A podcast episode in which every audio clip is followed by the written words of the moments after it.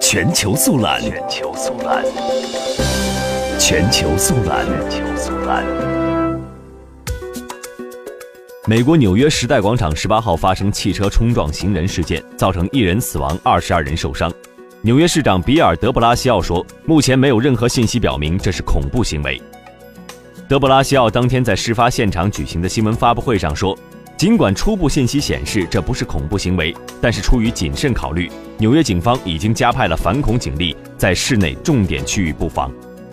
纽约警察局局长詹姆斯·奥尼尔在新闻发布会上说。当天十一点五十五分，一名男子驾驶本田汽车从曼哈顿四十二街和第七大道交界处沿人行道高速行驶三个街区，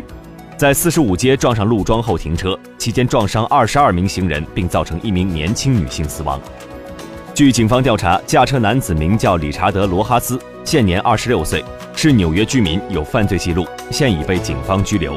警方正就这一事件展开进一步调查。